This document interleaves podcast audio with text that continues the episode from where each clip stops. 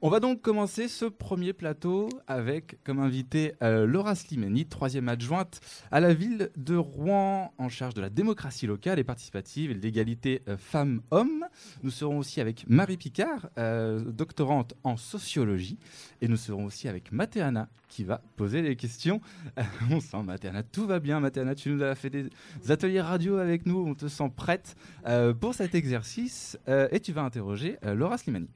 Alors, euh, bonjour Laura. Du coup, moi, c'est Mathéana, comme vous le savez. Bonjour Mathéana. Enchantée. Euh, je vais vous poser plusieurs questions. Donc, euh, ben, on va commencer. Alors, je voudrais savoir pourquoi la ville a souhaité travailler sur ce sujet-là, s'il vous plaît parce que on pense, alors d'abord euh, peut-être parce que la ville euh, et la nouvelle équipe municipale, on, assume avec le maire et avec les élus euh, d'être féministe, voilà. Et être féministe pour nous, c'est pas un gros mot. Ça veut pas dire qu'on veut que les femmes remplacent les hommes, ou voilà, ça veut juste dire qu'on veut que les femmes soient égales des hommes dans notre ville. Et donc ça veut dire mettre en place un certain nombre d'actions. Euh, à la fois euh, qui permettent de lutter contre euh, les violences faites aux femmes, de lutter contre la précarité des femmes, mais aussi des actions symboliques, parce qu'on sait bien que l'égalité, ça se joue aussi beaucoup dans les têtes. Et donc, euh, pour nous, bah, la symbolique euh, pour une ville, c'est quand même beaucoup l'espace public et qu'est-ce qu'il y a dans l'espace public. Et c'est beaucoup la question de la mémoire. De quoi on se souvient, nous, en tant que ville, collectivement, euh, les habitants, de qui on se souvient dans notre histoire. Et on a souhaité donc mettre en lumière toutes ces femmes qu'on a oubliées, qu'on a même effacées parfois de l'histoire, dont on a un peu passé sous silence la contribution, l'expérience, mais aussi l'ensemble des créations. Euh, et donc euh, cette exposition et ce travail sur la mémoire euh, des, femmes à Rouen, bah voilà, ça vise évidemment c'est un travail sur le passé, sur les femmes du passé, mais qui vise à mettre en lumière aussi les femmes du présent. Et c'est ce que vous avez fait magnifiquement bien dans le cadre de, ce projet. Et, et, je veux vous en remercier parce que vous avez mis la lumière sur des femmes inspirantes rouennaises euh, qui sont formidables, dont un certain nombre sont ici.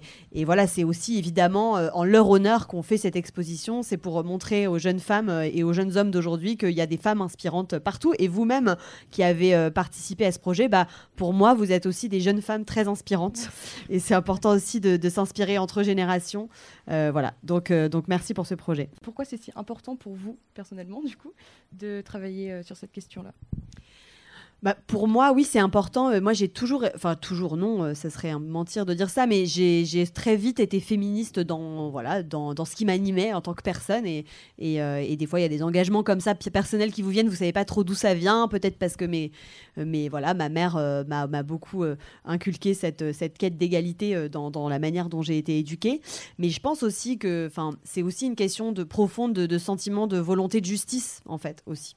Et aujourd'hui, quand on est une femme, on subit au quotidien des discriminations, euh, que ce soit dans le monde du travail, euh, que ce soit voilà, dans, notre quotidien, euh, des réflexions sur la manière dont on s'habille, des gens qui nous coupent la parole dans les réunions, voilà, des attitudes sexistes qui sont toujours là dans notre quotidien. Et, donc on a tout en nous, je pense quand même, cette volonté, enfin parfois ce sentiment d'injustice. et, je trouve que bah voilà, c'est aussi l'indignation contre les injustices, ça peut être aussi un moteur d'action. Et, et, donc c'est voilà pour cette question de justice et puis aussi c'est aussi une question démocratique, j'ai envie de dire. Je suis aussi élue en charge de la démocratie. La démocratie, c'est prendre en compte la parole de tout le monde. Euh, c'est écouter euh, voilà, les uns et les autres. Et en fait, une démocratie, elle peut pas être saine si elle n'entend pas la parole de plus de 50% de sa population, les femmes. Euh, donc je pense aussi que la question de l'égalité, c'est un enjeu démocratique. écouter les femmes, écouter leurs revendications. on, dit beaucoup, il faut, il faut libérer la parole des femmes. Et récemment, elles l'ont beaucoup fait avec le mouvement MeToo. elles ont dénoncé les agressions sexuelles, les, les violences sexuelles et sexistes qu'elles subissent au quotidien. mais finalement, est-ce que la société les écoute vraiment? Euh, moi, j'en suis pas si sûre aujourd'hui quand on voit euh, voilà, la manière dont elles sont encore parfois reçues euh, dans les commissariats, quand on voit que les inégalités salariales, elles durent encore aujourd'hui, alors que la première loi sur, les, sur le principe de l'égalité professionnelle, je ne sais pas si vous savez de, de, à quand elle, de quand elle date. Est-ce que, est que tu sais Non, pas du tout. Non? Eh ben, est-ce que tu peux deviner? Très tôt ou très tard C'était il y a un certain temps. C'est l'anniversaire de la loi en plus cette année, du principe, euh, du principe de, l'égalité salariale entre les femmes et les hommes. C'est une colle. et eh ben c'est 1972. Voilà, ça fait 50 ans. Donc euh, voilà, on voit bien que cette revendication d'égalité, elle existe depuis longtemps. Le combat des femmes, il existe depuis très longtemps. Et donc, euh, ben voilà, nous en tant que ville de Rouen, en tout cas, on veut être essayer d'être au maximum à la hauteur euh, de leur combat, à la hauteur de leur demande d'égalité, de justice. Et, et donc cette exposition fait partie de notre action, mais évidemment, ça ne la résume pas. Et il y a encore beaucoup de chemin à faire. On en est conscient. Merci, Madame Simani, euh, d'avoir euh, participé à, à, ce, à, ce, plateau. Euh, on va par, maintenant poser des questions, si tu es d'accord, Mathéana. Je suis d'accord. Super bien débrouillé. Euh, à Marie Picard, doctorante en, en, sociologie, qui nous fait le plaisir d'être là. Je vous laisse entre les mains expertes de Mathéana. Alors, bonjour. Bonjour. je voulais vous poser cette question. C'est quoi vraiment être doctorante, en fait? Alors, euh, être doctorante, pour euh, être euh, vraiment très simple, c'est faire un doctorat. Mhm. donc moi, je fais un doctorat en sociologie, mais ça peut être dans plein d'autres domaines, que ce soit en géographie, en histoire, dans les sciences aussi, en biologie, etc. et donc, dans le cadre de ce doctorat, on fait une, donc une thèse sur plusieurs années sur un sujet de recherche précis. Voilà, qu'on on décide euh, en gros suite à notre master notamment. Euh, donc moi c'est ce que c'est ce que j'ai fait. J'ai fait d'abord mon master en sociologie euh, et puis j'ai continué sur un doctorat. après être donc doctorante, on fait on fait sa thèse. mais moi par exemple dans mon cas j'ai l'opportunité en fait donc de faire ma thèse et à côté de ça d'être aussi au sein de la ville de Rouen donc au sein de la direction des transitions et donc de travailler sur toutes ces, thématiques hein, au sein du débat des mémoires notamment bah, avec avec Laura Slimani. donc voilà. Et euh, sur quel terme, euh, pardon, sur quel thème porte votre recherche? Alors moi, ma recherche, donc comme je l'ai dit, c'est en sociologie, mais plus précisément en socio-histoire, euh, puisque je travaille sur les femmes résistantes normandes pendant la Seconde Guerre mondiale et qui se sont en fait par la suite engagées dans des carrières politiques ou savantes. donc en gros, pour pour faire simple, j'étudie en fait le parcours de ces femmes, donc si je peux dire d'ailleurs à partir de leur naissance, puisque j'étudie notamment aussi en sociologie on étudie les profils euh, des parents, les carrières des parents, etc. Euh, donc j'étudie ça du point de vue des archives déjà, avec la collecte de matériaux d'archives.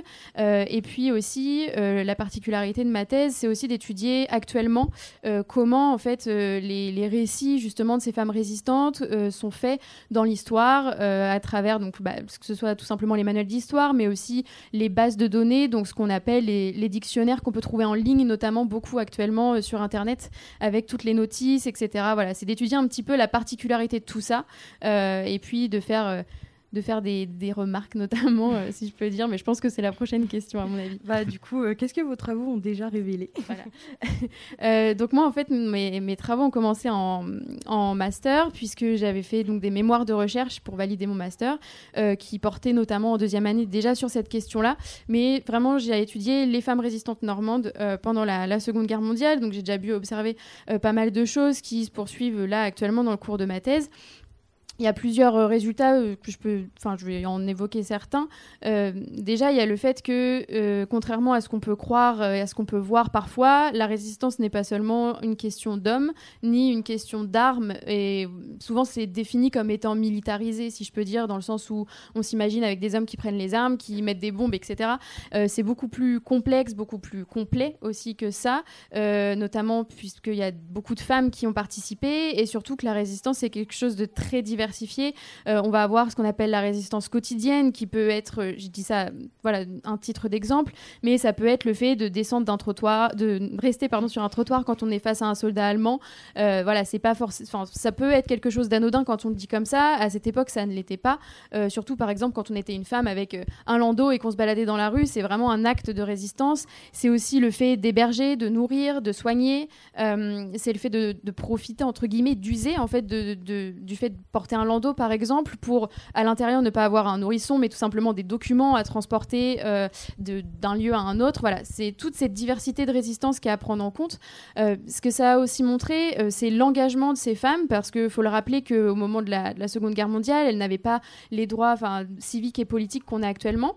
Il n'y avait pas le droit de vote, ni d'éligibilité des femmes. Donc c'est vraiment quelque chose qui les ont mis, on va dire, à part de la société, de l'espace dans l'espace public, si je peux dire, puisqu'on les cantonnait à l'espace privé. Et on se rend compte que malgré ça, il y avait beaucoup de femmes engagées, notamment dans les partis politiques. Alors que pour autant, elles n'avaient pas la possibilité ni d'être élues.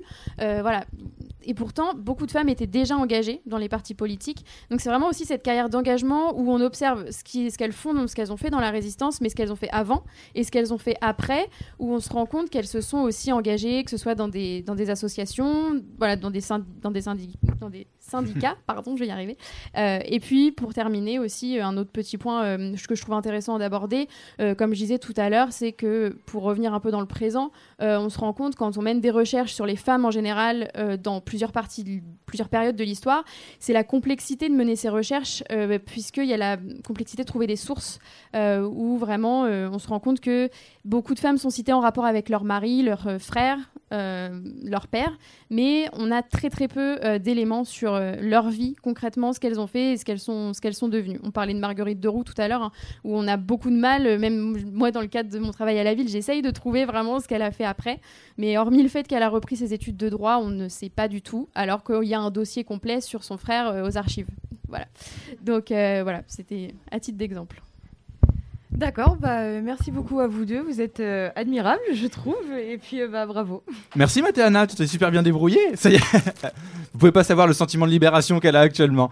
on va changer de plateau, on va passer un, un petit micro-trottoir. on va juste accueillir ensuite Dominique Cordier qui sera avec nous.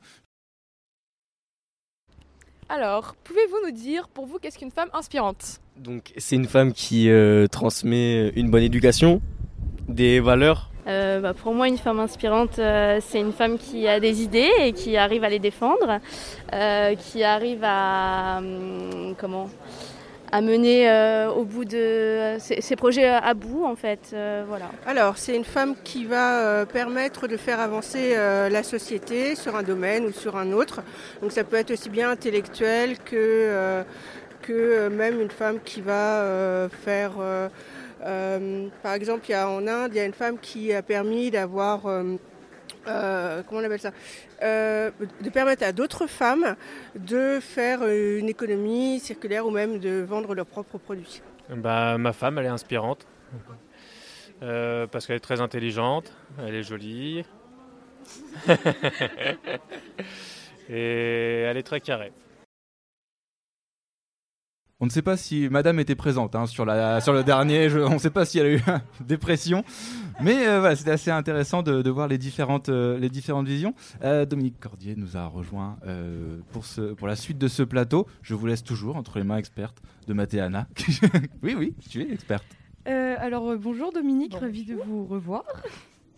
Pouvez-vous nous raconter une anecdote concernant votre parcours en tant que femme photographe? Bah, j'ai envie de partir assez loin parce que je souhaitais être peintre, ce qui a été le cas de beaucoup de photographes dans les années passées. Et que quand j'ai parlé de ça à ma famille, eh ben on m'a dit que non, c'était complètement euh, déplacé, incorrect d'aller aux beaux-arts et tout et tout. Et j'ai eu la chance de rencontrer l'homme avec qui j'ai passé toute ma vie, qui m'a dit, pourquoi n'envisagez-vous pas de faire de la photographie c'est un art et un moyen d'expression. Ça, ça a été le déclencheur. Et après, j'ai tout repris à zéro, comme une grande, en sachant que j'ai commencé d'apprendre mon métier à 17 ans et demi. Voilà. Euh, qu'avez-vous pensé de votre rencontre avec les jeunes? Oh, Adorable. Mais je pratique euh, beaucoup. Je pratique beaucoup parce que je trouve ça passionnant que je compare forcément. Attention, au même âge, moi, euh, c'est la fin des années 50, hein, et que, en conséquence de quoi, on n'était carrément pas pris en, compte, si je puis dire, on en a fait allusion récemment, là. Et donc là, je vois, mais déjà depuis quasi 20 ans, je vois un renouveau extraordinaire auquel je participe tant que je peux pour créer des déclics j'ai pas du tout envie que tout le monde devienne photographe. C'est pas ça. C'est que les jeunes gens et jeunes filles, plus on leur montre de choses motivantes, plus elles, sont inspirées par un truc ou par un autre, ou par deux, trois. Hein.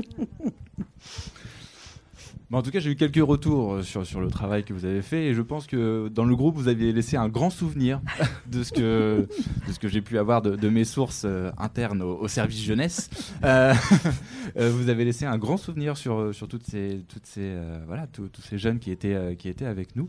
Ça a Et été puis, très agréable le moment. hein. Paraît-il, je reprends une expression, je cite, ils voulaient tous que vous deveniez leur grand-mère. Je- Mais j'ai voilà, je- déjà deux petites. Vous étiez, dé- vous étiez déjà prise, donc euh, c'était c'était pas possible, mais apparemment il y avait des candidates euh, au cas où.